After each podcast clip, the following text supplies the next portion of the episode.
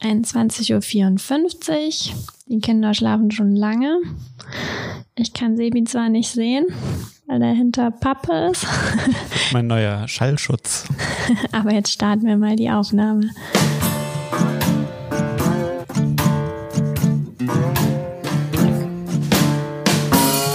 Jetzt ist lieb. Juhu, jetzt bist du endlich wieder da. Aber jetzt kann ich dich leider nicht sehen. Ich kann ja so mit einem Auge rauslegen. Ja, das ist cool.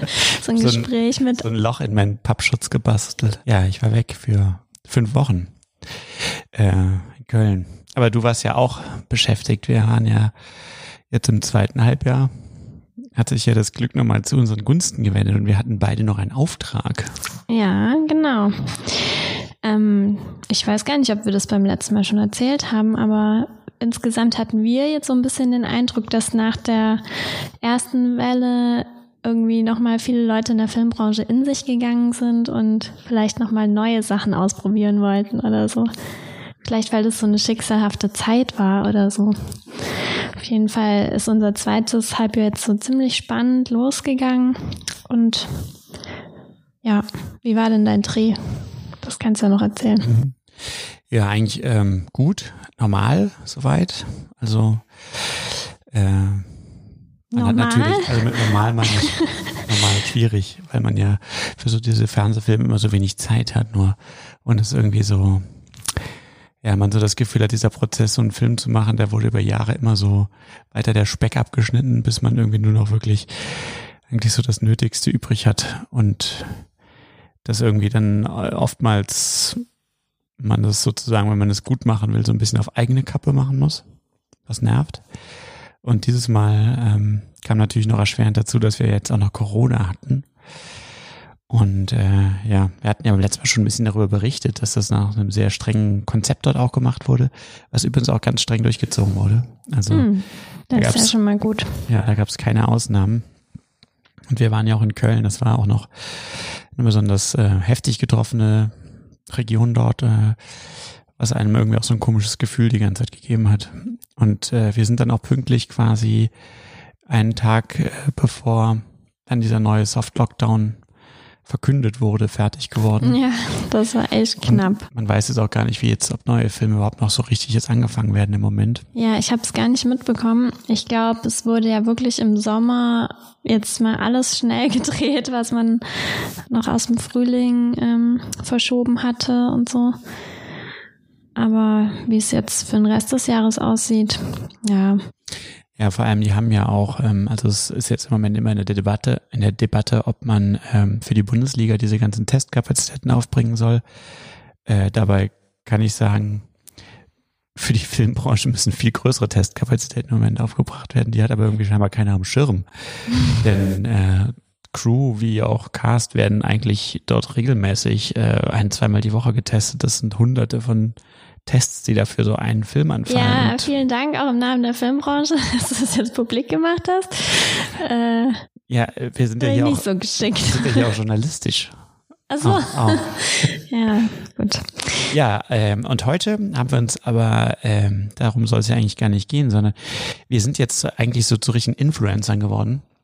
Wir haben nicht unsere erste äh, Produktbeistellung erhalten. Ach so, stimmt ein Fan aus einflussreichen Kreisen. Ja, hat uns zwei Kinokarten zukommen lassen.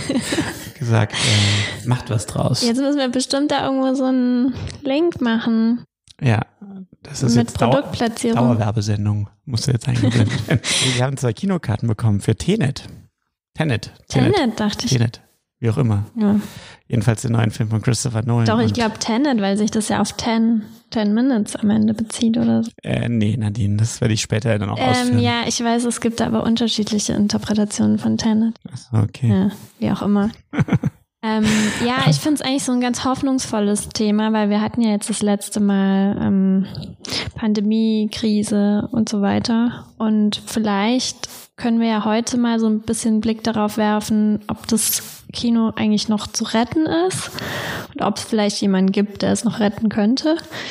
Und Christopher Nolan ist vielleicht so eine der ersten Adressen dafür, weil er ja zumindest jemand ist, der es gerne retten würde. Während die meisten anderen Filmemacher sowieso dem Ganzen schon so ziemlich den Rücken gekehrt haben. Und tja, aber ob das im Alleingang klappt. Ja, wir äh, würden also mal über Christopher Nolan heute sprechen, wo wir den so sehen, wie seine Filme sich auch entwickelt haben und dann im zweiten Teil eben nochmal ganz allgemein übers Kino so und wo, wo wir das im Moment sehen, weil es auch gerade natürlich eine doppelt spannende Phase ist. Einerseits ist das Kino natürlich über die letzten Jahre hat es sich ohnehin in eine bestimmte Richtung entwickelt und dann zum anderen haben wir jetzt eben noch durch Corona nochmal die besondere Situation. Die Kinos sind ja jetzt wieder zu für mm. diesen Monat, November. Ähm, ja. Zumindest kriegen sie jetzt Geld scheinbar, ne? wenn es im letzten November gut gelaufen ist. Aber das wird natürlich alles ein bisschen verändern. Und interessanterweise Tenet spielt da ja auch eine Rolle, denn Tenet, Tenet, wie auch immer, ist ja quasi bewusst gestartet worden in der Corona-Zeit und ähm, sollte wie so ein bisschen den Big Bang auch aus der äh, schweren Phase heraus irgendwie einleiten und ähm, hm. ja, war da so ein bisschen auch der Hoffnungsschimmer. Also das war ja eine der ganz großen Produktionen für dieses Jahr und man hat die so bewusst quasi eigentlich in dieser gerade machen die Kinos wieder auf Phase ähm, gesetzt. Mm, und vielleicht so ein bisschen hat schon funktioniert, weil ich finde, das war in so einer Phase, wo man wirklich mit der allerletzten Gehirnzelle an Kino gedacht hat. Mhm. Und das war zumindest, hat man das mitbekommen, dass jetzt dieser Film kommt. Ja. Wenn auch nur ganz, ganz kurz vorher. Ja. Also ich war voll überrascht. Plötzlich so, äh, ach so, der hat einen neuen Film. Aber Zumindest ist dieser Gedanke wieder aufgekeimt. Ja, vielleicht könnte man doch ins Kino gehen. Und eigentlich war es auch in der Krisenzeit so. Also ich war jetzt auch nur zweimal da im Kino. Ähm, war das eigentlich ein ziemlich sicherer Ort während der Zeit, fand ich, weil so gut besucht sind ja die deutschen Kinos nicht. Wobei Tenet war eigentlich schon relativ. Ja, es war aber ein trauriger Ort, fand ich. Also man hat so richtig gemerkt, äh, die hatten so Teile der Kassen waren so abgesperrt ja. und äh, man konnte so Popcorn nur an einem Stand kaufen. Der Rest war mit so Flatterband wie in so Apokalypse-Filmen irgendwie so verlassen, wehte da so ein eisiger ja. Wind durch. Also du hast auch gesagt, das ist zurzeit eine spannende Phase des Kinos, aber na gut, darauf kommen wir vielleicht später ja. noch. Ich finde es sehr positiv formuliert. Ja. Nolan, ne? 1970. Also ich heute ist er geboren, äh, der ist eigentlich gar nicht so alt. Ne? Also 1970, der ist auch nur. Ja, das denkt man immer, aber inzwischen ist halt auch 2020. Also ja, das stimmt. 1970 ist jetzt nicht mehr der so. Ist ja 14 Jahre damit älter als ich und damit vergleiche ich es ja dann immer. Und äh, wenn ich jetzt in 14 Jahren natürlich noch diesen Weg vor mir habe, hm. dann sollte ich, äh, müsste ich jetzt langsam noch mehr beeilen, glaube ich. Der hättest du auch schon vor ein paar Jahren anfangen müssen, weil scheinbar hat er auch immer sehr lange schon an den Büchern gearbeitet. Ja, genau. Das hat sich nämlich jetzt auch rausgestellt. Ach so, du musst so eine Tenet-Operation ähm, starten. Nach meiner Vergangenheit. Ja, das ist, glaube ich, die einzige Möglichkeit, wie ich da noch aufholen kann. Ja. Also was ganz interessant ist bei Nolan, so biografisch gesehen, ist, der ist ähm, halb Brite und halb Amerikaner und hat die Hälfte seines Lebens auch in England und die Hälfte in äh, Amerika gelebt und mhm. dort groß geworden. Seine Mutter ist Amerikanerin und der Vater Brite. Mhm. Und er arbeitet eigentlich sehr konstant mit den immer wieder gleichen Leuten auch zusammen. Mhm. Also zum Beispiel mit seiner Frau, die er im Studium kennengelernt hat. Hallo Nadine. Mhm. Äh, die für ihn produziert. Emma Thomas heißt die. Und ähm, er äh, schreibt auch ganz oft mit seinem Bruder, Jonathan Nolan, also ja, ich, ne? Richtig Zusammen. cool, ja. Und ähm, aber manchmal auch mit anderen. Und sein anderer Bruder war irgendwie im Gefängnis. ja, genau. Das schwarze Schaf. Ja. Ähm, und auch vor und hinter der Kamera. Ansonsten hat er eigentlich ein sehr konstantes Team so sich zusammengestellt. Also auch manche Schauspieler begleiten den jetzt wirklich schon seit äh, zehn Filmen oder so. Mm. Immer wieder dabei. Michael Caine und Michael so. Caine zum Beispiel, ja. Und ähm, der gilt ja, Christopher Nolan gilt im Moment so als einer der wenigen Autorenfilmer oder vielleicht sogar der einzige Autorenfilmer Hollywoods, der es halt gleichzeitig auch schafft, ein großes Publikum zu erreichen.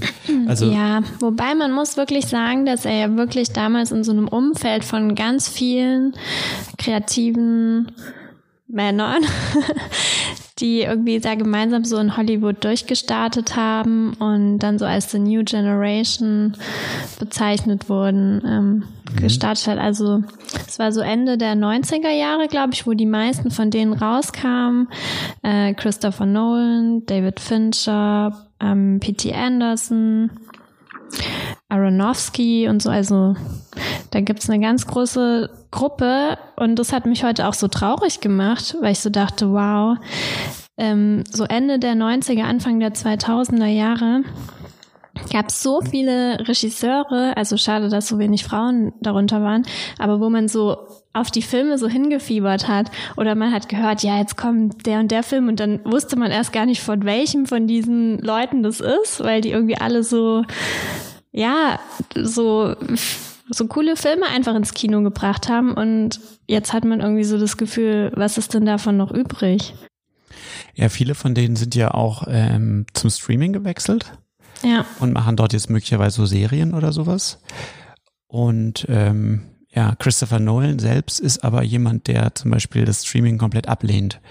Also der ist äh, so ein ich glaube, er wird sich selbst als so ein äh, Puristen bezeichnen, der generell eigentlich das Kino als den einzigen Ort des wahren Filmgenusses ansieht und auch, mhm. so sagt er zumindest bisher, eigentlich auch nur dort doch viel produzieren möchte.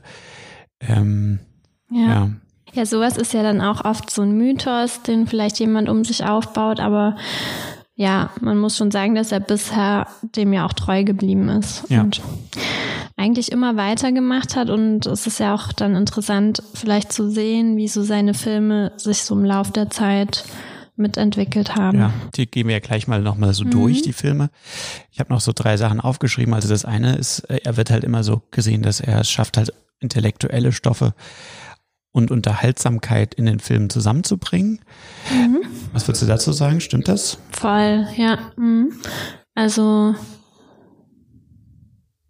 das hatte ja auch, also da fand ich, waren die anderen, die ich jetzt eben genannt hat, halt auch da. Das war wirklich so eine ganze Gruppe von Filmemachern, wo du einerseits dich immer super unterhalten gefühlt hast und andererseits aber schon das Gefühl hast, du bist hier irgendwie in den Genuss von künstlerischer Arbeit gekommen und es hat sich sehr abgehoben von irgendwelchen Action- und Comic-Produktionen oder sonstiges, wo man jetzt vielleicht auch gesagt hat, ja, das ist für die große Leinwand. Also du hast immer da auch, weiß ich nicht, gute Charaktere und ja, speziell jetzt bei Nolan eben immer so besondere Erzählexperimente gefunden. Er hat es vielleicht am meisten so herausgestellt, dass er ja mit jedem Film eigentlich so versucht hat, ja, wie ein Erzählexperiment zu schaffen oder irgendwelche spannenden Dramaturgien auszuprobieren. Mhm. Was ihm auf der anderen Seite, glaube ich, auch so manchmal ein bisschen vorgeworfen wird, dass ja. man sagt, ja gut, da wird immer so ein Effekt vorgestellt, wir haben jetzt keine Lust,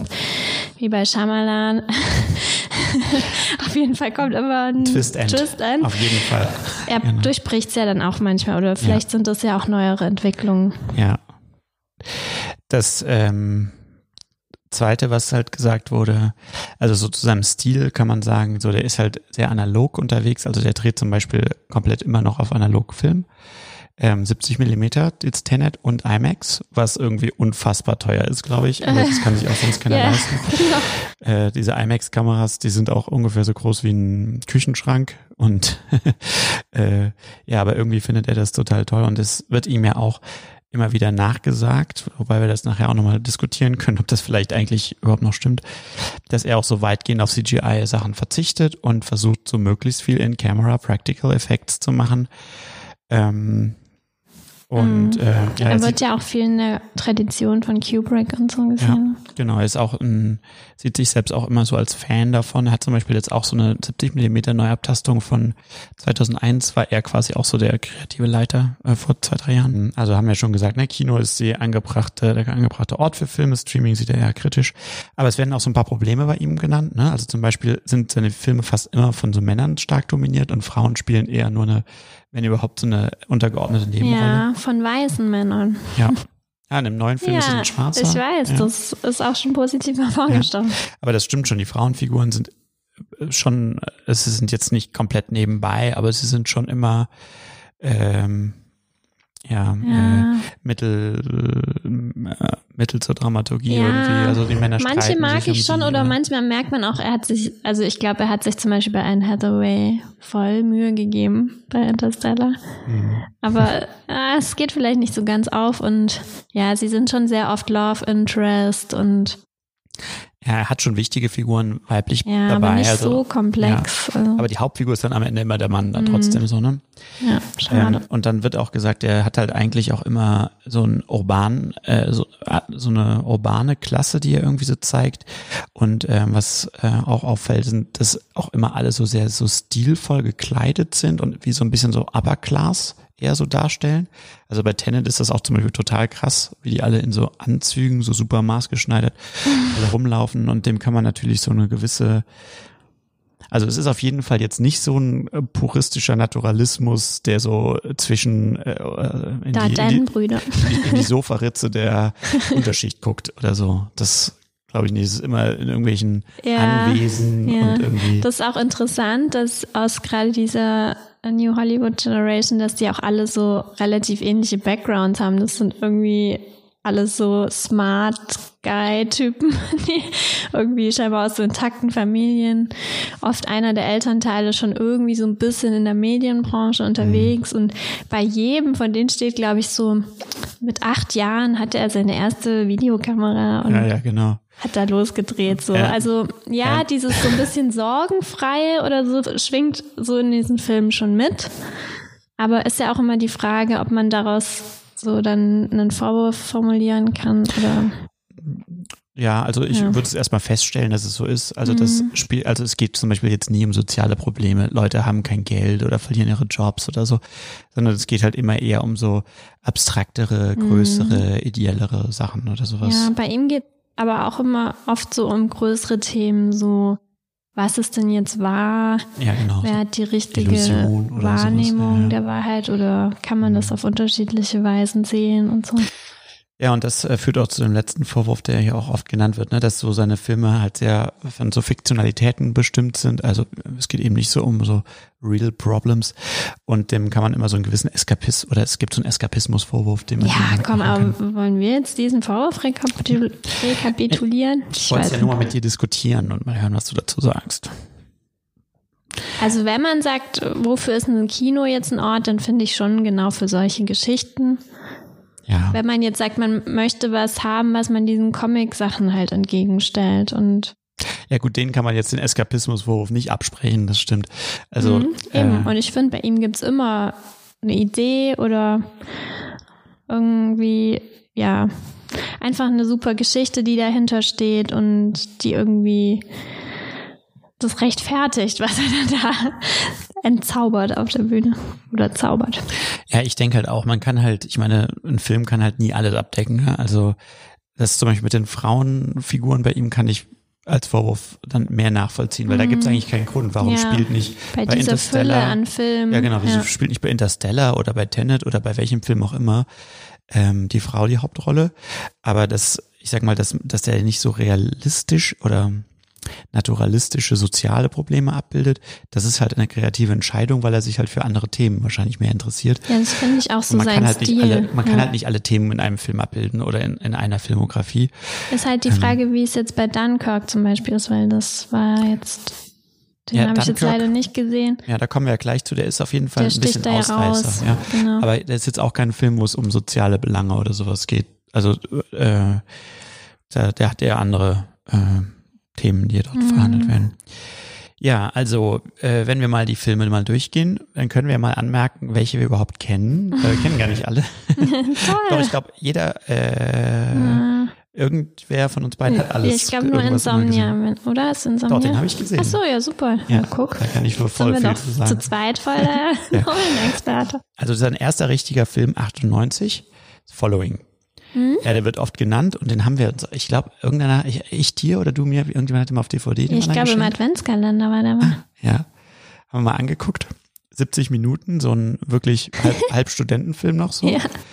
Und ich weiß, fast, ich weiß fast nichts mehr davon. Ich weiß nur, dass so ein Typ irgendeinem anderen Typ immer hinterhergeht, glaube ich, durch ja. die Stadt. Und, Following halt, ja. Ja. Und den beobachtet und so. Aber ist es auf irgendwas hinausgelaufen? Ich weiß nicht, aber. Das ist jetzt eine sehr qualitative Aussage, die wir jetzt darüber. naja. Mhm. Aber es ist auf jeden Fall ein Film. Der hatte einen eigenen Stil, auf jeden ja. Fall. Also ich habe auf jeden Fall noch so voll die Bilder vor Augen. Ja. die Handlung war, glaube ich, noch nicht so ja, Es wird auch, glaube ich, nicht viel geredet in dem Film. Aber ähm, es hat ihm scheinbar ist er irgendwie wahrgenommen worden, der Film. Also das hat ihm Möglichkeiten eröffnet, danach weiterzumachen.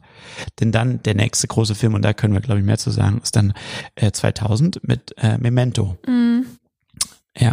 Eigentlich fast äh, schon so ein Favorit von mir, von ihm. Also. Ja, aber super. auch ganz anders als ja. die modernen Filme, weil er auch ganz unprätentiös und mhm. auch so sehr klein. Also es gibt überhaupt eigentlich keine großen Attraktionen oder Action oder irgendwas, sondern sehr ähm, nah bei den Figuren und psychologisch so ein äh, Thriller erzählt, ja. aber mit einem großen Clou natürlich bei der Sache, was damals eigentlich schon also das war wirklich revolutionär. Das hat, ich weiß, also die Leute haben damals darüber gesprochen, da habe ich den Film noch gar nicht, du musst mal Memente gucken und dann wurde immer schon mitgesagt, so, der Film ist rückwärts erzählt. Ja. Also man wusste das irgendwie schon, bevor man den Film geguckt hat, weil einem alle das schon vorher so erzählt hatten. Ja, das ist irgendwie ja. so Nolans The Sixth Sense oder so. Ja. Und das, man nimmt ihm das da total ab, finde ich, weil diese Erzählweise entspringt einfach dieser Geschichte und dass er eben da versucht, es geht ja um jemand, der Amnesie hat und er erzählt ihn rückwärts, damit man selber eben dieses Gefühl kennt, die ganze Zeit den Informationen hinterher zu rennen und ja. es entspringt einfach so sehr aus der Geschichte, dass es total ehrlich und authentisch ist und wenn man sich vielleicht dann in folgenden Filmen fragt, warum Erzählexperiment, dann ist es da nicht so, weil ja, ja, das ist irgendwie so die, die Kernidee des ja. ganzen Films. Und es passt einfach total gut zu dem, was sie erzählen wollen. Und es gibt ja auch, das ist ja auch nochmal ein bisschen vertwisteter, weil das haben einem die Leute dann nicht dazu gesagt, die immer geschrien haben, der wird rückwärts erzählt. es gibt ja einen zweiten Strang, der auch vorwärts erzählt wird. Also es ist das auch muss so, man auch erstmal checken. Ja, genau. Ist, ich glaube, das ist dann der Schwarz-Weiß-Teil, ne, wenn ich mich richtig erinnere. Der wird ganz chronologisch ja. vorwärts erzählt und die Hauptelemente sind immer in so, wie so drei Minuten Sequenzen die laufen auch ganz normal vorwärts, aber sie sind quasi rückwärts montiert. Also im Sinne von, du siehst zuerst die letzten drei Minuten, mm. die aber vorwärts erzählt, dann springt der Film quasi wie drei Minuten ja. zurück und zeigt die drei Minuten, die davor passiert ja. sind. Also ähm, und äh, das ist aber dann sozusagen wieder unterschnitten mit den Elementen, die vorwärts laufen in Schwarz-Weiß und das zusammenzubringen ist schon eine ganz schöne Leistung ja. und ich weiß noch, ich habe damals mit den Ohren geschlackert, das dampfte so aus meinem Kopf. ja, ist halt interessant, weil wenn man sich erstmal auf so eine Wahrnehmung dann irgendwann eingelassen hat, ah ja, okay, ich sehe immer erst die Konsequenzen und dann äh, die äh, Ursachen, dass dann auch für das Gehirn total schwierig ist, wieder umzuschalten. Wenn du wieder in der normalen ja, Leben genau. unterwegs bist. Man läuft danach wahrscheinlich auch rückwärts und ja. checkt gar nichts mehr. Ja, der nächste Film 2002 Insomnia, da kann ich auch wirklich, ich habe ihn zwar gesehen, aber nicht mehr so super viel zu sagen. Den will ich aber nochmal gucken, als ich jetzt kurz den Inhalt gesehen habe. Ja, der ist aber, ich empfand den damals als sehr normal, sagen wir mal so. Ne? Also okay. Also das war scheinbar so, dass er mit Memento hat er wirklich so einen rausgehauen und dann durfte er danach mit Insomnia einen relativ normal großen Hollywood-Film machen. Mhm. Memento basiert ja auch auf einer Kurzgeschichte von seinem Bruder. Mhm. Insomnia hat ein anderer Autor geschrieben, das ist, glaube ich, auch eine Romanumsetzung. Und ähm, das ist dann 2002, also das ist 1970, 30, 32 Jahre, also das macht. Und das sind äh, relativ äh, namhafte Leute dabei gewesen, also äh, Robin Williams, ähm, Al Pacino, äh, also eigentlich große Hollywood-Stars, mit denen er dann dort das macht. Und der Film ist ganz, äh, ganz gut so, äh, aber auch irgendwie normal. Also die Grundprämisse ist so ein bisschen, dass das irgendwie in, ich weiß gar nicht, Island oder so spielt und ähm, die Hauptfigur kommt da halt hin und kommt halt gar nicht damit klar, dass dort die ganze Zeit es nie dunkel wird, glaube ich. Es ist immer hell. Mhm. Deswegen kann er nicht schlafen und dann wird es auch so ein bisschen wirre und so. Aber ähm, es ist ein relativ normal erzählter Thriller dann, der aber offenbar, so konnte man das lesen in seiner Biografie jetzt, dann ihm die Türen geöffnet hat für das, was danach kam. Also man hat dann irgendwie gesehen, scheinbar er kann auch so ein, mit größeren Budgets gut umgehen, die Filme gut zu einem Punkt bringen und er hat ein totales kreatives Potenzial mit Memento gezeigt. Mhm. Und dann hat man ihm eben angeboten, 2005, und das ist sozusagen dann eigentlich so das große Sprungbrett für ihn scheinbar gewesen, diese Batman-Reihe neu zu revitalisieren. Und das finde ich schon krass. Also, dass ihm das dann angeboten ja. wurde nach diesem Film. Also, ja. auf jeden Fall schon eine mutige Entscheidung und auch die Idee, vielleicht diese Reihe einfach jetzt nochmal kreativ nach vorne zu bringen. Ja, und man muss auch sagen, das ist auch zu einer Zeit, als die Comic-Verfilmungen noch nicht so sind wie heute. Also es ah. gab scheinbar zu dem hm. Moment, äh, zu dem Zeitpunkt gab es diese Spider-Man-Sachen, die waren, mhm. äh, die waren natürlich sehr erfolgreich und diese X-Men-Sachen. Ähm, aber das war noch nicht so eine Welle wie heute. Und man hat ihm wohl gesagt, ähm, also diese, die alten Batman-Filme sind ja, die sind so ganz äh, wirr und bunt und so wie so ein bisschen wie so ein LSD-Trip. Joel, Joel Schumacher hat die ja dann gemacht. Ähm, und man hat ihm sozusagen maximale kreative Freiheit dafür gelassen, das wirklich mit so einem eigenen Ton auszustatten. Und das würde ich jetzt auch für den ersten Batman-Film als auch als das Besondere herausstellen, dass das irgendwie so eigentlich von ihm fast wie so, so einem Realfilm gemacht wurde. Also der eben nicht mehr in so einer komischen, absurden Welt spielt, sondern der eigentlich so in mehr oder weniger unserer Welt spielt und ja. so mit ganz also gar, nichts Übernatürliches eigentlich mehr ja, hat. Ja, so. und das waren einfach ernstzunehmende Filme. Also es war ja auch so Spider-Man, keine Ahnung, das hat man sich halt so angeguckt, aber das, äh, ja, da hatte das schon neu erfunden irgendwie. Ja. Und ähm, hat wohl auch damals schon äh, für den Film, was dann später auch für ihn ja immer wichtig blieb und wurde, äh, so sehr stark auch darauf gesetzt, dass die Dinge, die dort erzählt werden, in irgendeiner Art und Weise, also was diese Gadgets von Batman vor allem anbelangt, in irgendeiner Art und Weise tatsächlich der Realität so halbwegs zumindest entspringen. Also wenn man früher bei den alten Batman-Filmen konnte der halt einfach irgendwie fliegen, weil er halt eine Fledermaus ist und so. Jetzt haben die da aber irgendwie so sich Sachen ausgedacht, wie das irgendwelche komischen, besonderen Textilien militärisch entwickelt, die es halt zu der Zeit halt wirklich irgendwie eine Entwicklung waren. Mhm. Und haben auch diese Sachen auch tatsächlich so gebaut, dass die auch wirklich so möglich waren. Also zum Beispiel das Batman-Auto, das konnte halt wirklich so ein Thumb, Thumbler oder wie der heißt, das konnte dann auch wirklich so richtig fahren, auch was scheinbar diese alten Batman-Sachen dann irgendwie auch nicht ja. so richtig konnten. Und was ich halt auch cool finde und jetzt einfach nicht mehr vorstellbar ist 2005, 2008, 2012. Also es wird nicht jedes Jahr da die nächste äh, Folge der Trilogie rausgehauen, sondern das wird in Ruhe entwickelt und äh, rausgebracht, wenn es fertig ist, ist wenn es soweit ist. Ja. Also gerade beim dritten, und das hatte ja wahrscheinlich auch mit dem Tod von Heath Ledger zu tun, mhm. ja. hatte sich wirklich auch erstmal zurückgezogen und hatte, glaube ich, auch erst gesagt, er kann sich es erstmal gar nicht vorstellen, einen dritten Teil zu machen. Und naja, mit Abstand und mit der Zeit haben sie dann wohl doch noch ein Buch entwickelt, was er dann auch wirklich aber halt machen wollte. Also da scheint er ja auch so, ja, selbstbewusst auch Entscheidungen treffen zu können. Also ihm wurden auch irgendwelche anderen großen Sachen angeboten, die er abgesagt hat. Ich finde jetzt so ein bisschen, wenn man so sein Gesamtwerk anschaut, hat man so das Gefühl, diese Dark Knight Sachen hat er so gemacht, damit er danach seine Sachen so machen darf, wie er will. Und die hat er irgendwie so dazwischen geschoben und hat danach aber keine Reihen oder Comic-Sachen oder irgendwas mehr gemacht, sondern nur noch seine Sachen. Hm. Ja. Und das ist schon cool, finde ich. Ja. ja, zumal ja auch, aber wir äh, springen jetzt ein bisschen, weil 2006 kommt erst noch Prestige nochmal, was mhm. für mich auch ein super guter Film immer war. Ja, den, also den liebst du ja, ja total. Ich mag den total. den habe ich total äh, gefeiert, als wir den damals im Kino mal gesehen haben. Ist, finde ich, auch so ein klassischer Nolan-Film. Also auch noch äh, aus der früheren Zeit nicht so super aufwendig und nicht so super ähm, pompös, so. Aber äh, so, das steckt so ganz viel von ihm drin, im Sinne von, dass er es ja auch in, zumindest in seinen äh, früheren Filmen, das kann man in Frage stellen, was immer noch so ist, es immer so gut hinbekommen hat, auch so eine, so ein Erzählexperiment zu verbinden mit so einer sehr emotionalen Geschichte. Also, ähm, ja, ist jetzt auch so ein typisches Thema, wo Sebi dann seine Hausarbeit darüber schreibt. Filmwissenschaft. Die Dramaturgie von Prestige als Zaubertrick oder so. nee, das stimmt nicht. Ne? Doch, irgend sowas war das. Dann hast du ein Referat gemacht. Ja.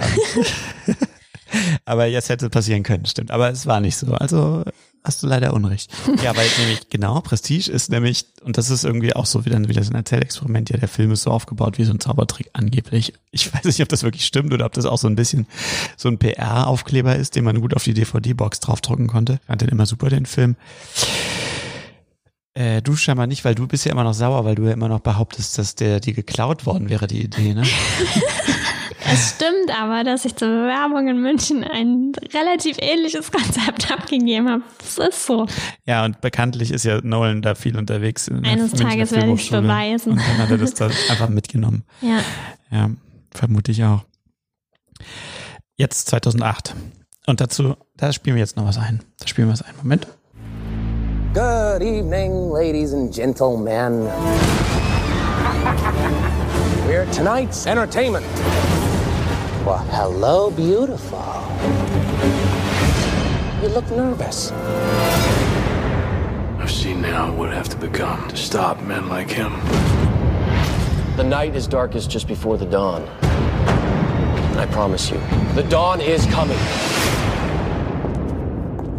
And here we go.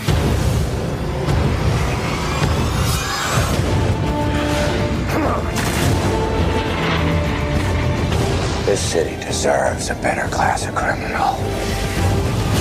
I'm gonna give it to him. No! You'll see.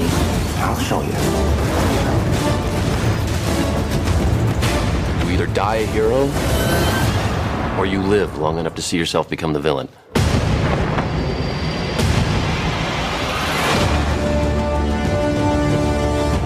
Ja, das ist äh, The Dark Knight. Natürlich. 2008. Das ist dann der zweite von der Batman-Trilogie. Und ähm, also wenn man den Trailer jetzt wieder sieht. Ja, ich finde es so krass. Also gerade wenn man jetzt Joker gesehen hat, hat man halt so das Gefühl, die haben sich da so einen abgekrebst, um diese Figur irgendwie äh, stimmig da zwischen dem, was man jetzt schon über sie wusste und so irgendwie zu erzählen. Und die, also Nolan und Heath Ledger schütteln das irgendwie so nebenbei aus dem Ärmel. Man hat irgendwie so das Gefühl, die wissen mehr über diese Figur, obwohl das jetzt nicht das Charakterdrama über Joker ist. Aber irgendwie die Figur wird für mich da viel anschaulicher und irgendwie verstehe ich ihren Irrsinn so viel mehr. Und nebenbei kriege ich aber da halt noch eine super spannende Geschichte erzählt und frage mich so, wow, wie, wie kann ich mit so Comicfiguren mitfühlen, die irgendwie ihre Gesichter angemalt haben? Aber irgendwie ist man voll dabei und es ist so ernst genommen. Ja, also da kommt irgendwie, glaube ich, alles zusammen in dem Moment. Also man kann, wenn man sich das jetzt so anguckt, das ist wirklich noch aus einer anderen Ära, ist auch jetzt echt lange her. Also man merkt auch, wie alt man geworden ist. Ne? Das ist vor zwölf Jahren. Ähm, das ist auch noch zu einer Zeit, wo Nolan auch noch auf einem anderen Level unterwegs ist. Ist irgendwie auch noch, es hat irgendwie alles noch ein bisschen äh, was, was haptischeres tatsächlich noch, finde ich jetzt, als die ganz neuen Filme. Aber wie die es irgendwie hinbekommen, so einerseits so eine Comic-Action-Sache zu machen, wo die Action auch wirklich cool ist und andererseits aber auch so eine, ja, so ein, so ein Disput zwischen diesen beiden Figuren, die wirklich für so zwei Lebensanschauungen irgendwie so stehen, ohne dass das irgendwie so fingerzeigig und, und äh, äh, wie so ein Essay ist, sondern wirklich wie so ein Film mit immer wieder neuen Wendungen, die das irgendwie in diesem Film nimmt. Das ist irgendwie, also da ist wie so ein perfekter Sturm, der da irgendwie so zusammenkommt in dem Film, finde ich. Mhm. Ja, aber es muss halt so krass für den gewesen sein, dass dann Heath Ledger danach gestorben ist. Also. Ja, zumal es ja auch immer diese Geschichten gibt, da weiß man jetzt auch nicht, wie weit die stimmen, aber das, das irgendwie auch was damit zu tun hat. Ja, das wird ja schon so ein Zusammenhang mit seiner ja. Arbeit. Also, dass er sich so sehr da reingesteigert ja. hätte und so. Ja. Also das war ja auch der Grund, zumindest wird so berichtet, warum er auch dann mit Batman erstmal nicht weitermachen wollte. Aber jetzt der Film als solches, der hat ihm natürlich Tür und Tor geöffnet. Also das war auch ein unfassbarer kommerzieller Erfolg und äh, so ein Film, ich erinnere mich noch, der ist halt sowohl von irgendwie so Leuten total gefeiert worden, die halt so Actionfilme mögen. Mhm. Und der ist in den Zeitfeuilletons rauf und runter diskutiert Ja. worden. Also welcher Film schafft das sozusagen, diese beiden, äh, äh, diese beiden Publika zu bespielen? Es kam so ein bisschen aus dem Nichts auch, ne? Weil man, ich fand der erste Batman Begins Film, der war ja auch immer positiv besprochen und so. Aber das ist ein ganz Mhm. ja, anderes Level. eine Welt dazwischen. Ja, das ist ein ganz anderes Ja. Level, weil das, das ist halt schon ein Genre-Film, ja, wo sie dann so Kung Fu in diesen Klostern und so machen und das ist irgendwie schon auch alles okay und so. Aber ähm, bei, bei The Dark Knight hatte man irgendwie so das Gefühl, da werden wirklich so reale Themen, echte äh, Weltanschauungen so aufeinander losgelassen. Und es hatte vielleicht auch, hat es auch gerade in die Zeit gepasst. Auch noch. Ja, ich glaube schon, dass die beste Comic-Verfilmung ist, die es gibt. Also wüsste nicht, was da jetzt den vom Thron stoßen könnte. Ja, für Nolan hat es bedeutet, dass sie ihm danach gesagt haben, so, okay, mach was immer du willst, wir schieben dir das Geld. Und äh, das hat er auch gemacht. Ne? Also den äh, nächsten Film, den er dann auf der Liste gemacht hat, das ist natürlich auch ein Klassiker, Inception. Ja, den finde ich auch so super. Also man muss jetzt auch mal wirklich sagen, mit welcher Konstanz er da einfach coole Sachen rausgehauen hat. Das muss man einfach auch mal sehen. Also ja jetzt gerade mal mit so Fehltritt. anderen Wunderkindern wie Shyamalan und so. Bei Wunderkind denkst du an keinen anderen. Da kann ich an niemand anderen denken. Also, das ist ja auch ein Riesendruck und ja, man hat ja auch Angst, dass eine Idee, die man hat, oder dass sich sowas dann totläuft oder der eigene Stil oder man will ja nicht immer das Gleiche und so. Und das scheint schon ja so eine Kombination aus, dieser Mann weiß, was er tut, er trifft äh, gute Entscheidungen und er ist auch bereit, irgendwie sich dann mal zwischendurch neu zu erfinden, bevor es langweilig Ja, wird. und er hat aber auch sehr gute Leute um sich, glaube ich, auch. Ja. Also äh, dieses, dass er mit seinem festen Team immer weiterarbeitet. Ähm, äh, und auch seine Frau wird da auch einen wichtigen Anteil dran haben als Produzentin natürlich. Das äh, spielt auch eine wichtige Rolle Mhm. natürlich so. Ne? Aber das gehört ja mit zur Arbeit dazu, sich die richtigen Leute auch um sich zu, ja. zu scharen. Sagen, wir reden jetzt eigentlich die ganze Zeit über die Filme und sagen nie, worum es geht, aber die hat ja schon eigentlich jeder gesehen, oder? Ja, Also, ich kann jetzt ja nicht immer erklären, was Inhaltsangaben. Inception. Also Inception muss ich sagen, ist glaube ich so mein Favorit in Bezug auf das Emotionale. Also irgendwie war ich bei der Geschichte emotional am meisten drin. Nicht, weil Ja. ich mochte irgendwie die Liebesgeschichte und ja, diese Idee mit den Träumen und irgendwie, ich fand, manche seiner Filme sind halt so, haben schon so was Kühles irgendwie an sich und der hat mich schon sehr reingezogen irgendwie. Er geht auf jeden Fall in die andere Richtung. Ähm, und auch äh, für mich, ich würde dem zustimmen, ich finde auch die emotionale Geschichte ist da auch sehr gelungen. Also wenn ich zum Beispiel Interstellar so das Gefühl habe, das overshootet so ein bisschen in der Emotionalität, das, Ja. äh, das streift dann sozusagen die Schwelle des Kitsches auch teilweise. Ja, Ist das bei In- Inception eigentlich nie so. Da irgendwie ist man da irgendwie mit dabei und auch die, ähm, was ihm halt auch so unfassbar gut gelingt da, ist es auch so, die Action in so eine Haptik reinzubringen, die halt unmittelbar mit der Narration der Geschichte wieder zu tun hat. Also diese Sequenz, ich meine, die kennt wahrscheinlich jeder, wie sie einerseits in diesen verschiedenen Traumebenen, na, jetzt gehen wir doch auf den Inhalt ein, auf den verschiedenen Traumebenen sind sie mit diesem Bus am Fliehen, während sie gleichzeitig in dem Bus am Träumen sind und der Bus überschlägt sie in der einen Ebene und dadurch sind sie in der anderen Ebene plötzlich in diesem Tunnel, der sich irgendwie so um sie drumherum kreist. Und da sind sie dann teilweise nochmal am Träumen, äh, ein Teil von ihnen, also auf jeden Fall Leonardo DiCaprio,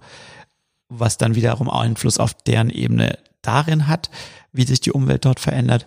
Und das sozusagen, diese Action, was da konkret passiert, wie da gekämpft wird, unter welchen Bedingungen, wieder zurückzubeziehen auf die Geschichte oder umgekehrt die Geschichte auf die Action, das ist wirklich, also das weiß ich jetzt gar nicht, ob man das vielleicht irgendwo so schon mal so effektiv gesehen hat. Bei Matrix fand ich es vielleicht auch.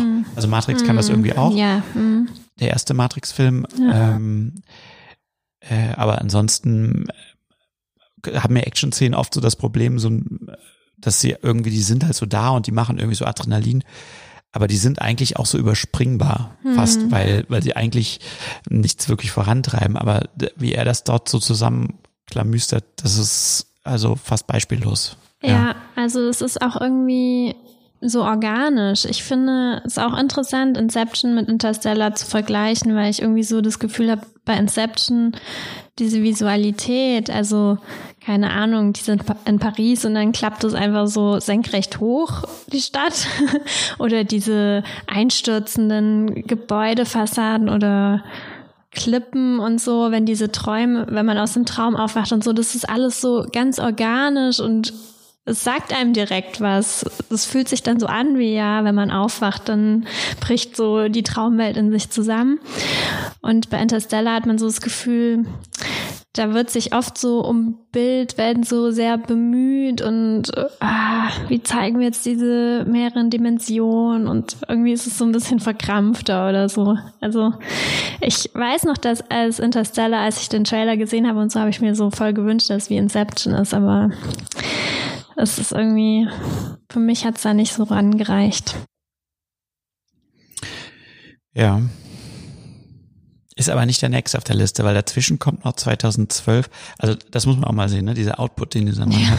also der macht 2000, 2005 macht er Batman Begins, dann 2006 Prestige, zwei Jahre später The Dark Knight, 2008 nochmal zwei Jahre später Inception, nochmal zwei Jahre später den dritten Batman-Film und dann danach 2014 das Stella. Also alle zwei Jahre haut er so einen Film raus. Und das sind ja auch keine 65 Minuten, äh, sondern das sind ja immer so drei Stunden Epen. Also. Ja, also wir können uns jetzt einfach nur einreden, dass er halt sich nicht so um diese Finanzierung kämpfen muss. Weil das eine Frau macht. nee, weil er da, glaube ich, schneller Zusagen bekommt, so. weil ja. der Teil der Finanzierung ist ja schon immer ein sehr langer und großer Teil des Films. Stell dir vor, du könntest dich einfach hinsetzen und so deine nächste Geschichte erzählen und schreiben. Dann wärst du auch ein bisschen schneller als jetzt. Ich müsste aber noch viel schneller werden. Ja. Ja, ja, ja das stimmt schon. Ja. Ja, bei uns dauert es ja alleine mal zwei Jahre, bis unser Konzept mal von einem Sender gelesen wird. Ja. Ich denke, bei ihm lesen sie ein bisschen schneller. ja, der dritte. Der dritte Batman. Äh, ich weiß nicht. Irgendwie, man konnte nach dem zweiten auch. Du hast ihn doch gar nicht gesehen, oder hast Doch, ich glaube, ich habe ihn doch gesehen. Ist mir jetzt mhm. eingefallen. ähm, ja, die Hürde des zweiten war zu groß. Ich glaube, ja, die haben es noch zu Ende erzählt, aber da ja. konntest du jetzt nichts mehr toppen oder so. Also bei dem, da ist, da kommen wir jetzt vielleicht auch zu einem interessanten Punkt, was wir am Anfang ja gesagt haben ähm, dass sich äh, Nolan ja so sehr immer darum, also das ist zumindest die Erzählung, die gemacht wird, dass er keine CGI einsetzen will, sondern immer alles versucht praktisch zu machen. Mhm. Und bei dem ähm, haben wir zum Beispiel bei The Dark Knight wird dann immer diese Szene gezeigt, wie dieser Laster sich überschlägt, äh, mhm. äh, weil er da mit diesem Seil irgendwie diese, diesen komische Umspann und dann überschlägt er sich so und das haben sie ja real gedreht, haben alles mögliche bei dem Film real gedreht. Aber der Film ist halt auch so ein bisschen der ist jetzt nicht so super groß irgendwie in allem, was er so macht. Deswegen passt das auch irgendwie so zusammen. Bei äh, dem dritten Dark Knight Rises ist also die berühmteste Szene, die dann immer zitiert wird, diese Anfangssequenz mit dem Flugzeug. Also da äh, Bane kapert da so ein Flugzeug und reißt dem Flugzeug irgendwie so die Flügel ab und ähm, dann hängt halt quasi nur dieser Rumpf irgendwie so runter weil das mit einem anderen Flugzeug irgendwie mit so Seilen gehalten wird und dann seilen sich da irgendwie so Leute rein und dann klauen sie da irgendwas. Und das haben die halt scheinbar auch alles in echt so gedreht.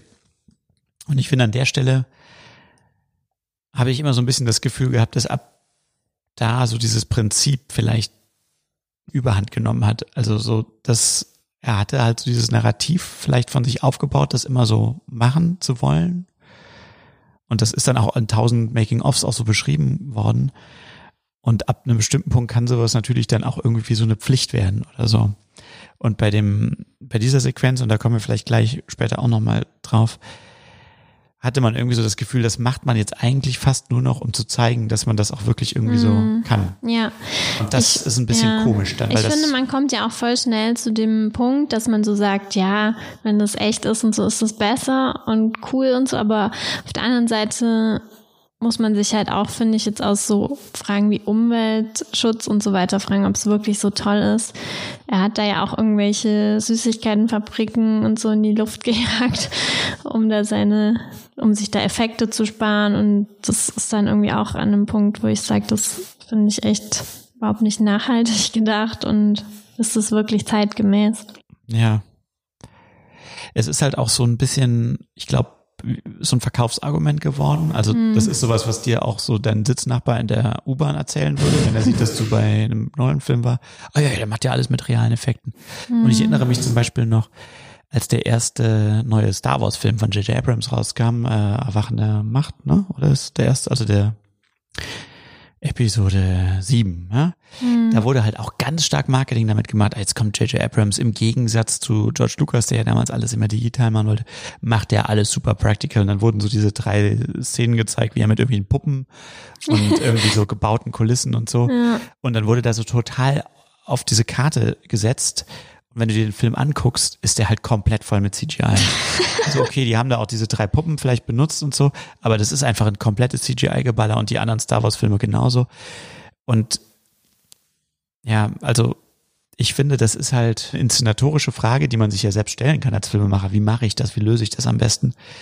Aber in dem Moment, wo das irgendwie zu so einem Marketing-Argument wird, auch so ein komischer Traditionalismus, der dann da plötzlich so hervorgeholt wird, so er macht das wieder wie die alten Meister, so ne? Also nicht so wie diese komischen neuen Jünglinge, die kein Gespür mehr für nichts haben, sondern wie die alten Meister.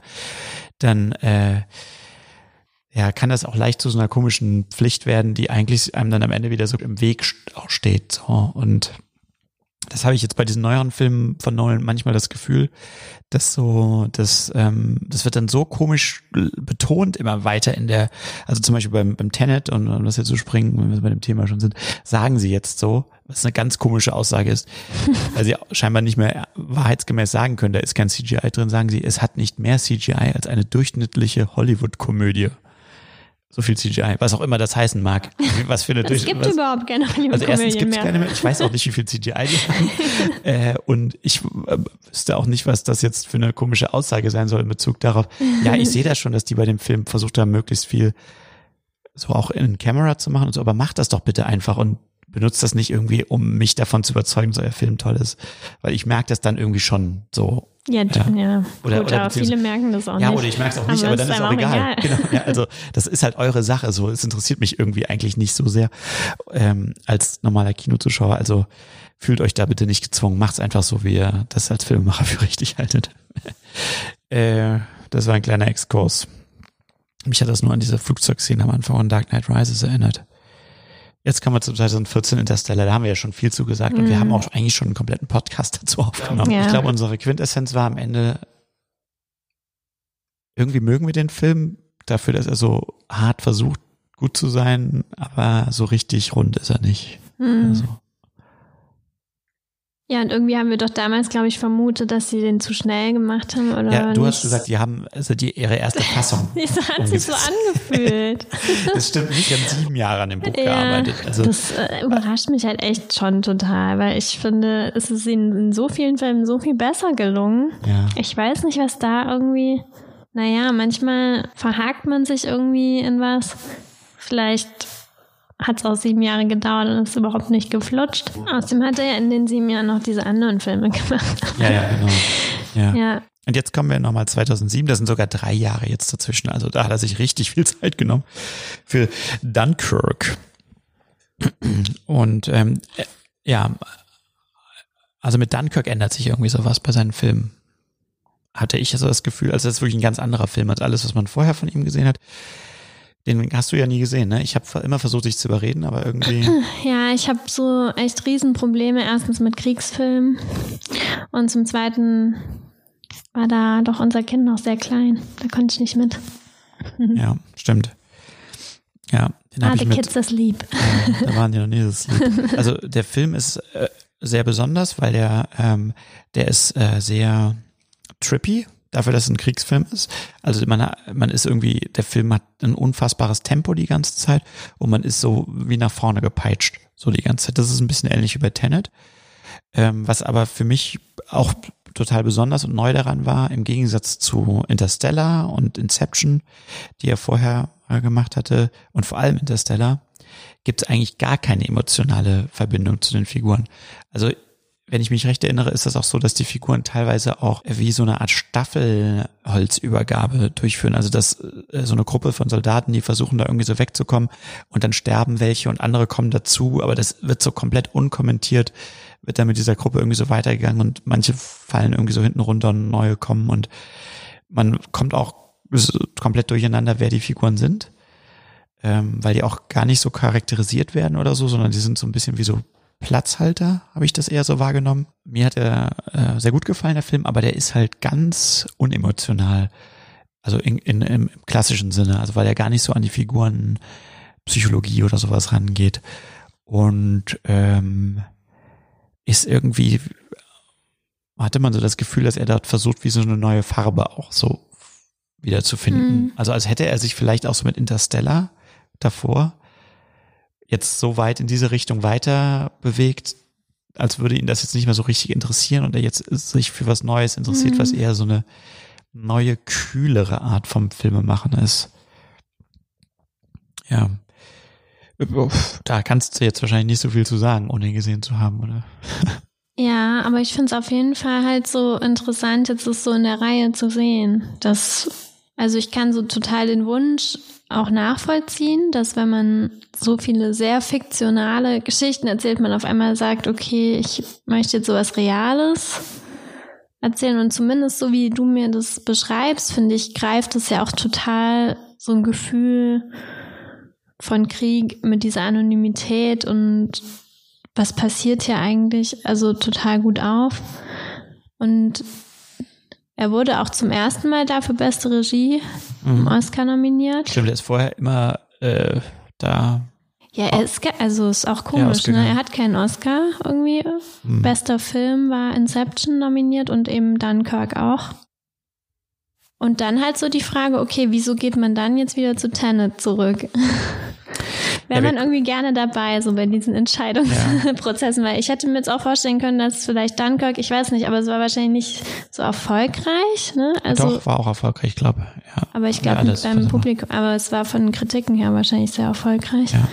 Aber irgendwie hat man ja bei Tenet jetzt mal so auf den ersten Blick das Gefühl, dass er dann doch wieder in sein altes Metier zurückgeht, aber vielleicht mit einer anderen Herangehensweise. Ja, ich, genau, ich würde das nochmal, also wir, wir machen mal kurz hier Play. Moment. Hit Play.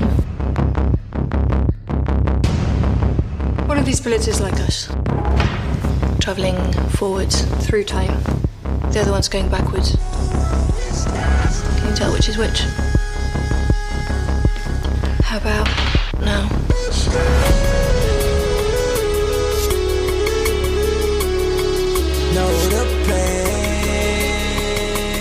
Why does it feel so strange? You're shooting the bullet. You're catching it. Whoa. I didn't went back in myself, felt like hell. Work, I risked it, pace yourself. How you living? Know you thrilling off a sinning. How I got my stripes and pendants backing out in the street. Run this wild, let it be. Rages out, gotta eat. So weiter und so fort. Ich breche das hier mal ab. Ich ja. habe auch diesen Trailer ausgesucht. Äh, gibt mehrere davon, aber was ich hier am interessantesten an dem Trailer finde, der ganze Trailer, der geht auch noch zwei Minuten weiter, der ist eher montiert wie so ein Musikvideo. Also es gibt, es ist äh, die Musik, das ist ja der der Titelsong, der auch mit mit, mit Gesang jetzt hier zu hören ist. So ein paar Kommentare so, so ein paar ähm, äh, Zitatlines sind drin, aber ansonsten man hört keine Geräusche eigentlich von den Szenen und man sieht irgendwie nur diese Bilder und das mhm. finde ich jetzt gerade so in der in der Diskussion, die wir jetzt haben, zu Dunkirk halt interessant, weil Tenet da irgendwie so eine Kombination eigentlich aus ja. diesen Gedanken irgendwie so darstellt. Also ich bin irgendwie total froh, dass ähm, der Cutter und auch Hans Zimmer äh, von Nolan, die hatten ja irgendwie keine Zeit bei dem Film. Mhm. Und ich finde, also, oh, ich weiß jetzt gerade leider nicht, wie die Editorin heißt, die er jetzt hatte. Ähm, und die Musik. Ähm, äh, Ludwig Göransson heißt der Musiker, ist ein ja. relativ junger Typ, der so. ähm, super Entscheidung irgendwie für den Stil. Weil ich finde, das ist jetzt eigentlich so der einzige Film von Nolan, der cool ist, oder? also ich finde, wenn man so Tenet oder wenn man das jetzt sieht, dann kommt einfach auf einmal so Inception ist irgendwie uncool. Oder oldschooliger. Ja, ja, also auf einmal merkt man so, ja stimmt. Also jetzt 2020. Die heißt Jennifer Lame. Mhm. Okay, cool, ja. Super gemacht, so vom Tempo und dem ganzen Rhythmus. Ähm, ja, dass man so merkt, äh, ja, Inception 2020 geht irgendwie nicht. Und so das Gefühl, oh, also irgendwie da sind wir irgendwie drüber. Wir sind schon viel zu desillusioniert, um uns sowas anzuschauen. Sowas ordentlich aufgebautes, was dann. Also bei Tenet, äh, ich hatte ja die ganz interessante Erfahrung, ähm, ich habe den in Köln ähm, mit der Kamerafrau Birgit zusammengeguckt und wir haben das irgendwie ein bisschen ver verplant. Wir waren in, auf Englisch ohne Untertitel in diesem Film. Und äh, es war quasi wie eine Art psychedelisches Ereignis, weil eigentlich habe ich jetzt keine Probleme, englische Filme zu gucken, aber ich habe nichts verstanden. Der Film ist ja auch nicht so ganz einfach, also man muss ja schon mitkommen, aber die reden so schnell, undeutlich.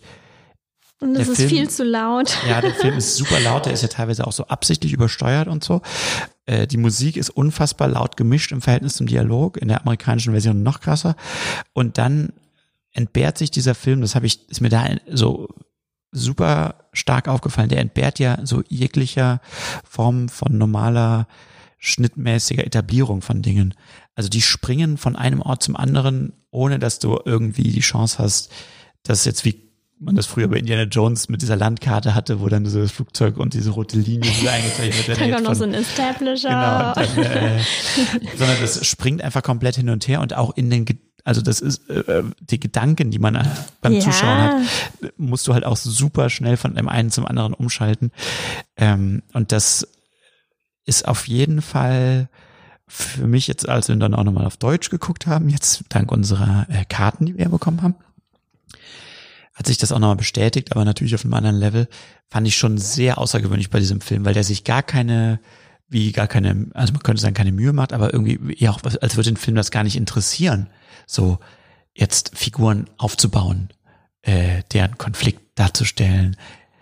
Irgendjemand hat auch geschrieben, so dieses Kind, um das es ja da die ganze Zeit geht, ja, äh, von der weiblichen Hauptfigur, das hat keine einzige Einstellung im ganzen Film. Also das ist irgendwie nur wie so ein, das ist wie so eine Spielkarte oder mhm. so.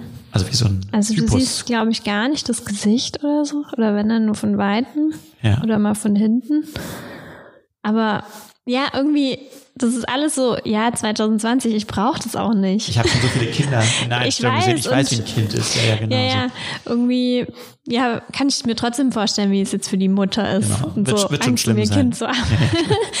also, ja, es greift irgendwie so einen komischen Gefühl von so einem modernen Leben auf, wo eigentlich im Kino schon alles gesagt ist und man alles schon weiß und man jetzt eigentlich nur noch äh, die Details erzählt und dafür versucht man dann so hinterherzukommen.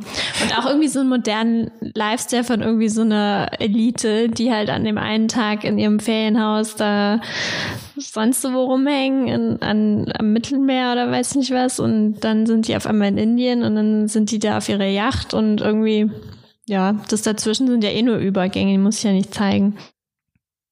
Ja, ich, wenn man sich jetzt nochmal so vorstellt bei Inception, diese Szenen, wo ähm, Leonardo DiCaprio und Marion Cotillard da so auf diesen Gleisen liegen und so Naheinstellung auf Naheinstellung und ihre Hände, wie sie sich berühren und der Zug, der sich nähert und die Gleise vibrieren. Das ist so, also wenn man das so vergleicht, also damals ist es einem nicht so vorgekommen, aber das ist ja fast wie so ein Groschenroman sozusagen. Also diese Leonardo DiCaprio, Marion Cotillard Geschichten fand ich irgendwie total emotional. Wenn man das jetzt damit vergleicht, wie das hier gemacht ist, das ist irgendwie so, äh, irgendwie so kühl und kalt. Ja, es kann auch solche Beziehungen nicht mehr geben oder, also, die sind ja alle da in total kaputten Beziehungen, wenn überhaupt.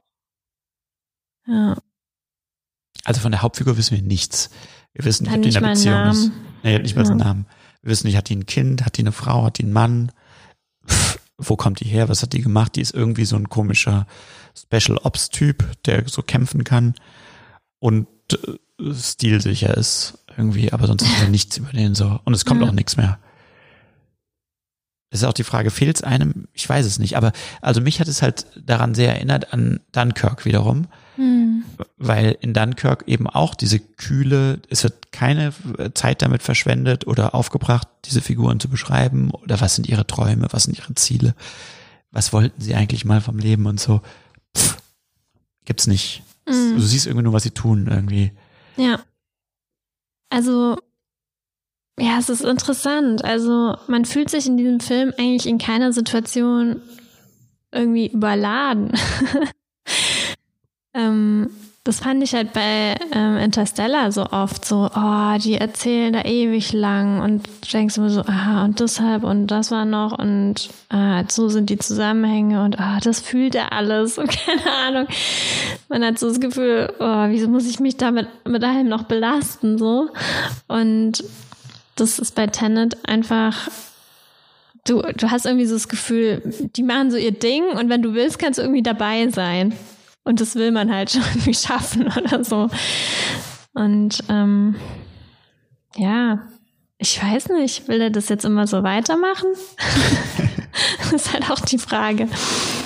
Aber ja, worum ging es eigentlich? Um welches Thema? Weil eigentlich ist es voll das aktuelle Thema.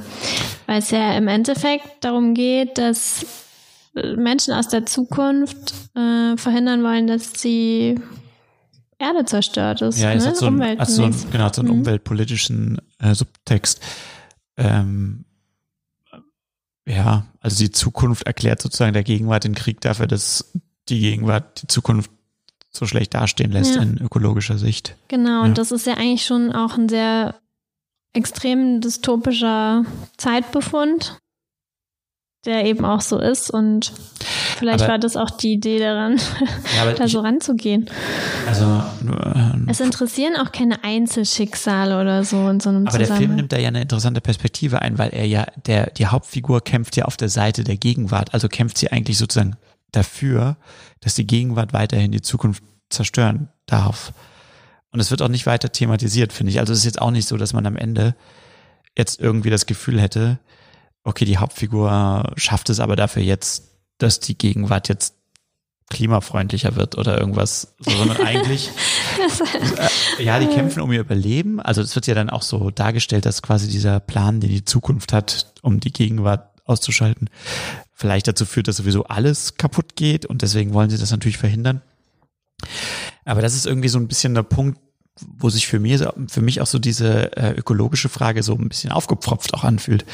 Weil es irgendwie, ja, das ist halt der Grund, der genannt wird, aber es hat eigentlich keine Implikation im Film ansonsten. Also es ist nicht so, dass ich mit diesem Thema auseinandergesetzt würde. Mm. Und es ist auch nicht so, dass sich die Figuren besonders klimaneutral verhalten, weil die trotzdem die ganze Zeit mit irgendwelchen krassen Jets, Hubschraubern, Yachten und sonstigem darum düsen. Ja, ja, aber und, das könnte äh, ja schon Teil der Kritik sein. Ja.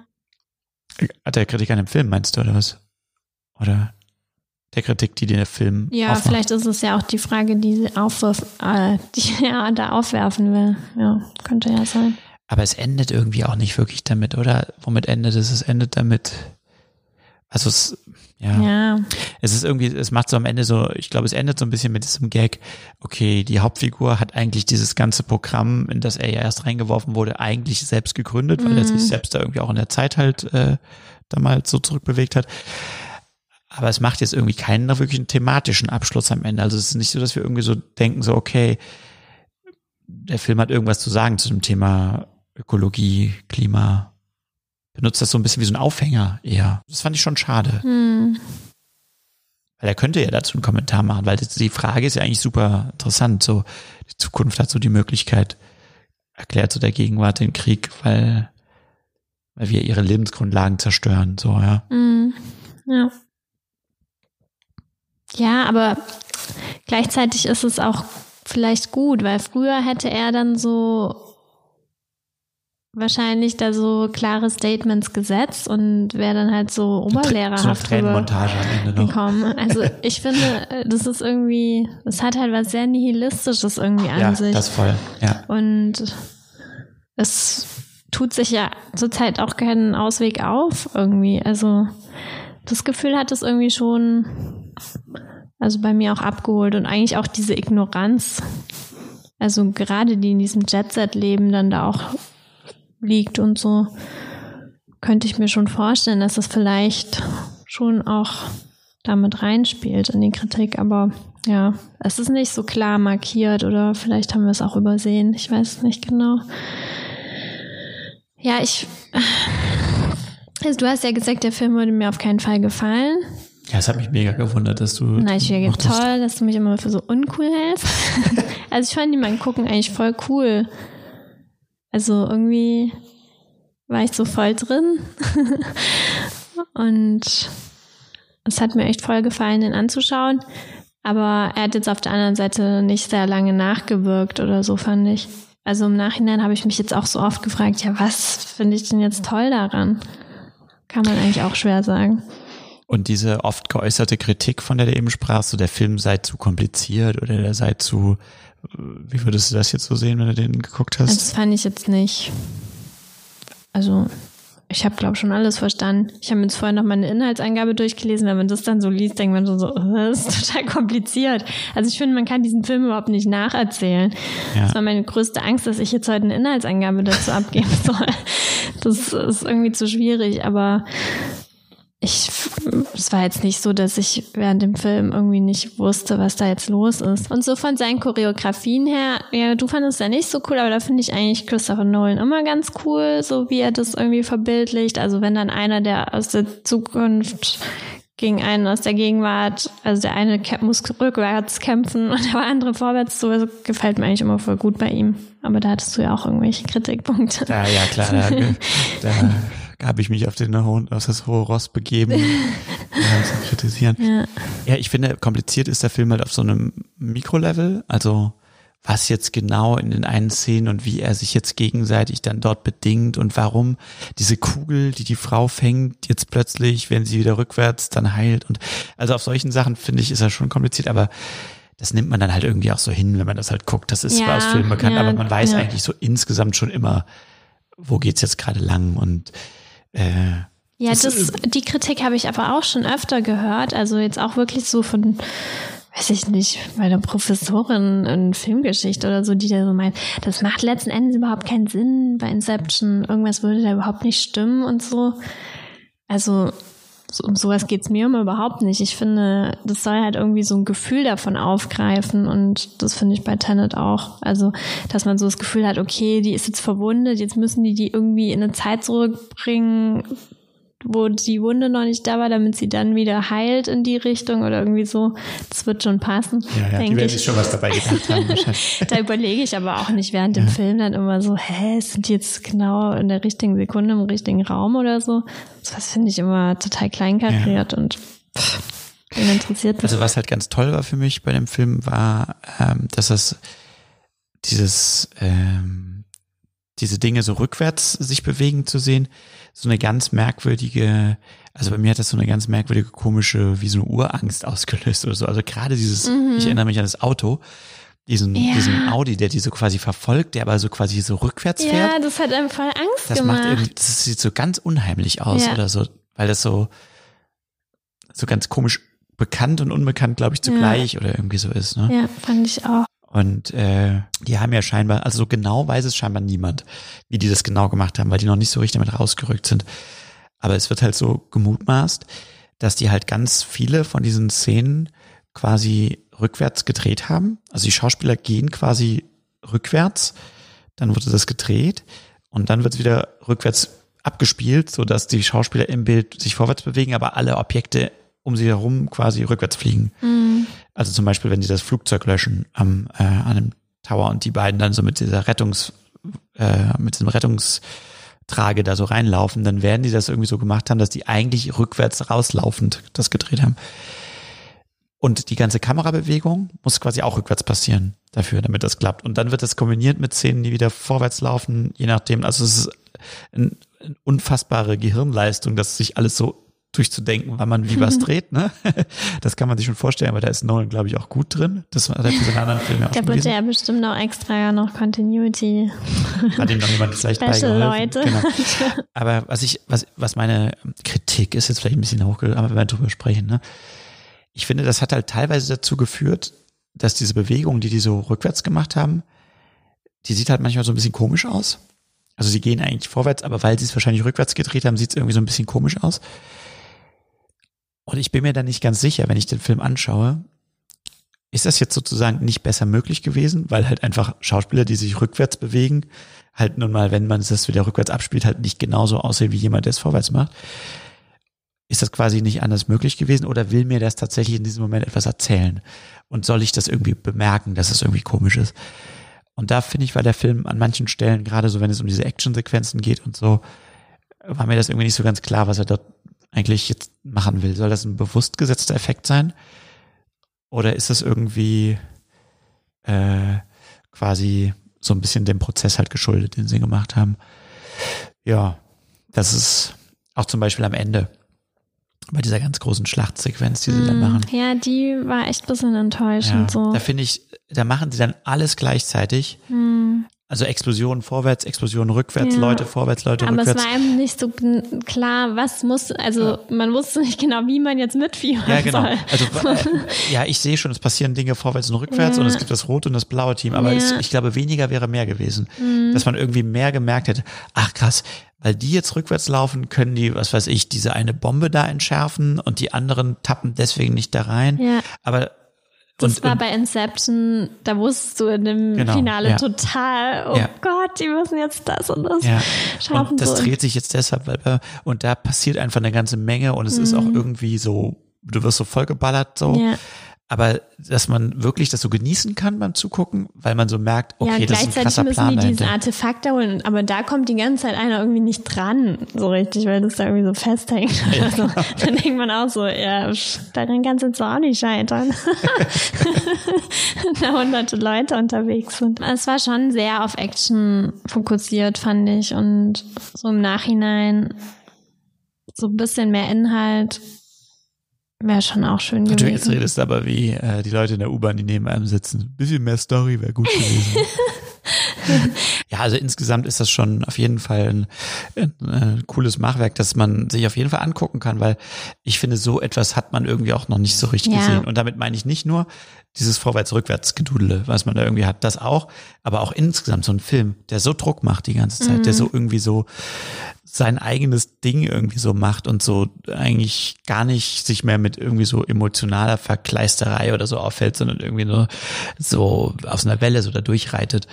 Das ist irgendwie äh, schon was sehr Besonderes gewesen und das hat, da spürt man eine sehr starke äh, gestalterische Hand dahinter und das macht dann auch Spaß, sich der, ja. der zu folgen. Auch so durch die Lautstärke und wie gesagt den Schnitt und das Tempo und so bist du halt selber auch so gestresst und ja, darin ist er ja einfach immer gut, einen selber auch so in diese Situation der Protagonisten so mitzunehmen. Wie bei Memento. Bei hinzusetzen. Memento, Mhm. ja. ja. Ja, okay, jetzt sagen wir natürlich äh, viel darüber aus. Es ist ähm, eindrucksvoll, es ist laut, es ist groß, es ist so Attraktion. Das ist natürlich der Ort des Kinos. Ja, das wirkt. Also, Also- den Film hätte man sich zu Hause nicht so gern angeschaut. Das gehört schon dazu, dass man auch so überfahren wird davon, oder? Also, dass man auch so in den Sitz gepresst wird irgendwie. Ja. Ja. Und dass man sich so fragt, checken jetzt die anderen Leute um mich herum das auch? Oder nur ich? nee, ja, Hat, denn die, hat denn das Kino eine Zukunft? Und wenn ja, welche? Weißt du auch nicht, kann oder? ich das auch nicht so in einem Satz beantworten. Du wüsstest es, du kannst es aber nicht in einem Satz sagen. Also, äh, ich finde, ja, ich will das Kino auch nicht verlieren, so. Und gleichzeitig hat das Kino bei mir ist auch ein bisschen schwer. Also, die Sachen, die mich halt an Geschichten am meisten interessieren, wie ähm, Figurenentwicklung und diese zwischenmenschlichen Dramen, habe ich einfach jetzt in den letzten Jahrzehnt oder länger in Serien einfach viel besser gesehen. Und ja, als ich heute auch nochmal darüber nachgedacht habe, habe ich so gedacht, irgendwie blockiert man sich ja auch inzwischen selber. Also ich denke inzwischen selber, wie soll mich jemals jetzt in zwei Stunden eine Figur so interessieren? Und das ist ja auch eine interessante Antwort von Tenet, dass er so sagt, ja, ich werde mir jetzt nicht mal die Mühe machen, hier meine Figuren jetzt groß vor dir aufzubreiten, weil du guckst ja sowieso die ganze Zeit, äh, weiß ich nicht, mein Tante und bist da mit deinen Figuren zugange. Deswegen, ja, was könnte außer diesen Attraktionen einen da jetzt noch so begeistern, dass man sagt, okay, ich würde mir das jetzt zwei Stunden angucken und obwohl ich jetzt irgendwie drei Streaming-Dienste zu Hause habe, das Geld dafür ausgeben, mir das im Kino anzuschauen. Also ob es das Kino weitergibt, wird ja auch vor allem auch eine Geldfrage sein. Wie immer. Und interessanterweise, wenn man immer vom Kinosterben redet, und man hat ja die ganze Zeit so apokalyptische Szenarien vor Augen, bald gibt es kein Kino mehr und so. Die Zahlen sprechen eine andere Sprache. Also 2005 hat die Kinowirtschaft weltweit 23 Milliarden eingespielt und 2019 42 Milliarden. Das ist eigentlich jedes Jahr nach oben gegangen, was die Kinowelt insgesamt eingespielt hat. Obwohl man ja selbst immer, also in Deutschland zumindest sagen wir immer, die Leute gehen immer eigentlich viel weniger ins Kino. Ähm, interessant ist aber, welche Filme haben das eingespielt. Mhm. Und da das gibt's, werden wahrscheinlich dann immer weniger. Habe ich zum Beispiel jetzt mal eins, zwei, drei, vier, fünf, die fünf erfolgreichsten Stars. Der erfolgreichste Star, der das meiste Geld eingespielt hat, Chris Hemsworth. Ach, der krass. Hauptdarsteller von okay. Thor. Ja, ja. Und äh, bei Avengers spielt er, glaube ich, auch noch. Ne? der zweite, Chris Evans. Und damit ist, glaube ich, nicht seine Nebenrolle in Sunshine gemeint, wo er den Chefingenieur gespielt hat, sondern der spielt den äh, Captain America von Avengers und von Captain America, dem Ableger. Dann kommt Robert Downey Jr., der ist der Iron Man. Mhm. Dann kommt Scarlett Johansson, die, äh, die, welche Figur spielt die nochmal bei Avengers? Die ist auch bei Avengers jedenfalls dabei. Die mit dem Bogen, oder? Ne? Hm. Weiß nicht genau. Kennen uns Kenn mich da so wirklich aus. null aus. Aber die ist jedenfalls auch dabei. Und dann ja. Mark Ruffalo, das ist der, der den Hulk spielt. Ja. Das sind die fünf erfolgreichsten Stars. Die sind alle nur aus Comic-Verfilmungen. Das ist im Moment das, wie das Kino funktioniert. Und auch gleichzeitig natürlich das große Problem des Kinos. Die Filme werden immer teurer, man will immer mehr Effekt und immer mehr Aufwand da reinpumpen, was gleichzeitig aber auch dazu führt, dass man die Filme immer kalkulierbarer machen muss, um irgendwie überhaupt diese unfassbaren Summen wieder einspielen zu können. Mhm. Also die Filme kosten ja teilweise im Moment 400 Millionen Dollar, so große Filme. Mhm. Ja. Da ist Tenet ja eigentlich ein Schnäppchen, der hat ja nur 225 Millionen. ja, nur. Ja. Also Avengers Endgame hat alleine 2,8 Millionen Euro eingespielt. Das ist der letzte Film dieser Avengers-Reihe. Äh, 2,8 Milliarden. Habe ich Millionen gesagt? Ich meinte Milliarden. 2,8 ja. Milliarden. Mhm. Und ist damit der erfolgreichste Film aller Zeiten, hat äh, Avatar abgelöst. okay. Und ähm, ansonsten sind unter den Top 5 auch, ich glaube, drei der Top 5 sind ja, aber haben die dann auch mehr Besucher, weil ist es inflationsbereinigt oder? Ach, mehr Besucher Ahnung. als Ben Hur 1953 oder was meinst du jetzt? Ich weiß nicht, bei Avatar und Titanic und so ist doch damals jeder ins Kino gegangen, aber ich krieg das gar nicht mit, dass alle Leute da in Avengers gehen. Wo passiert das? Ja, Titanic ist ja über ein Jahr im Kino gelaufen. Mhm. Ähm, das kann ich jetzt nicht genau beantworten. Ja, wie auch immer. Aber also ich glaube, es wird sich einfach so in zwei Richtungen entwickeln. Also ich habe so das Gefühl, ja, diese Comic-Verfilmung und Star Wars, was weiß ich, welche Nummer wird es halt geben, so.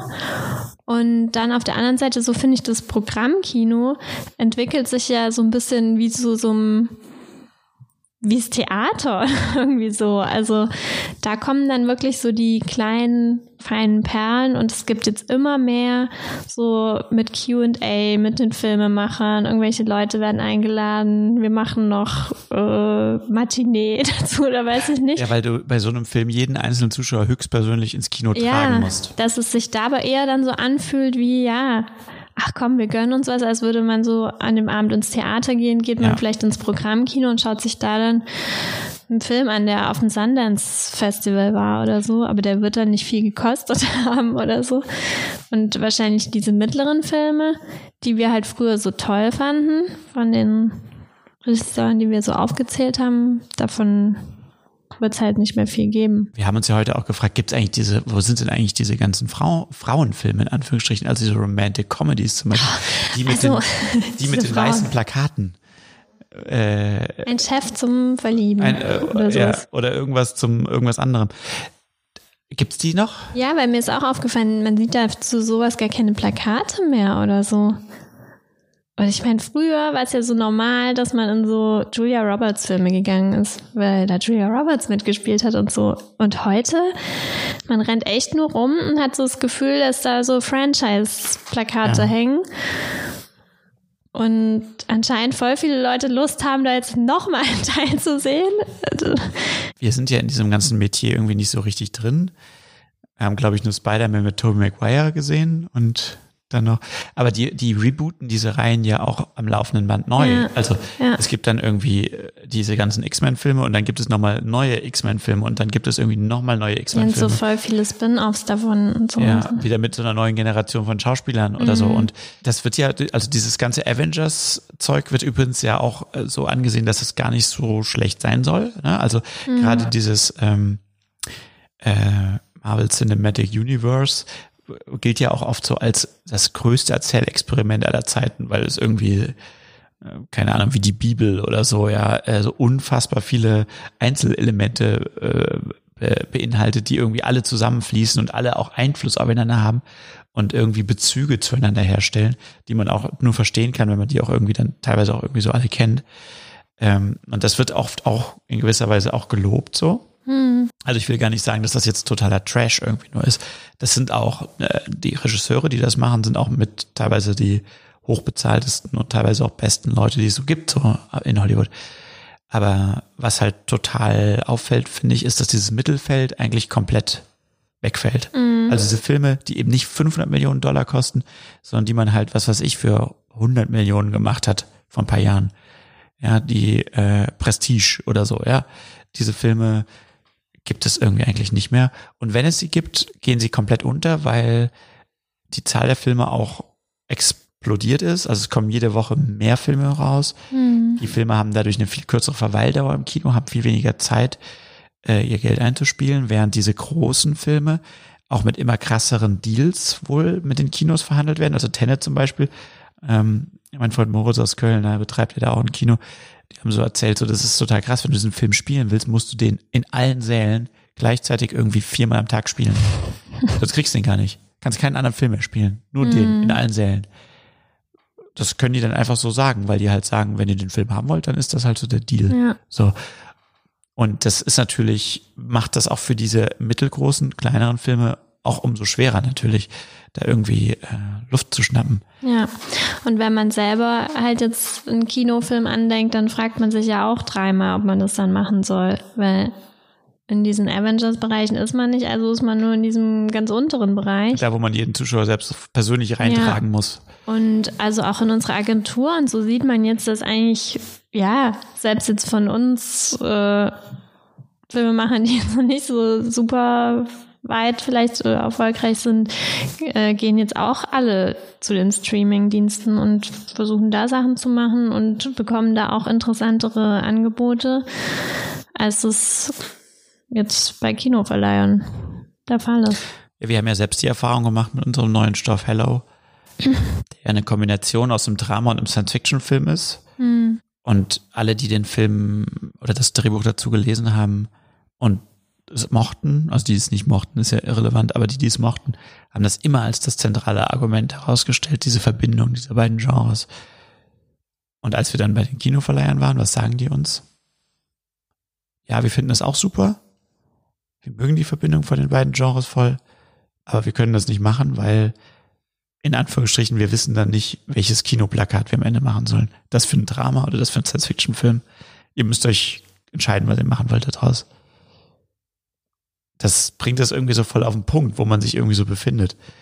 Also wir haben natürlich nicht den Namen Nolan, der kann natürlich machen, was er will. Der kann auch diese Kombination von den Genres machen.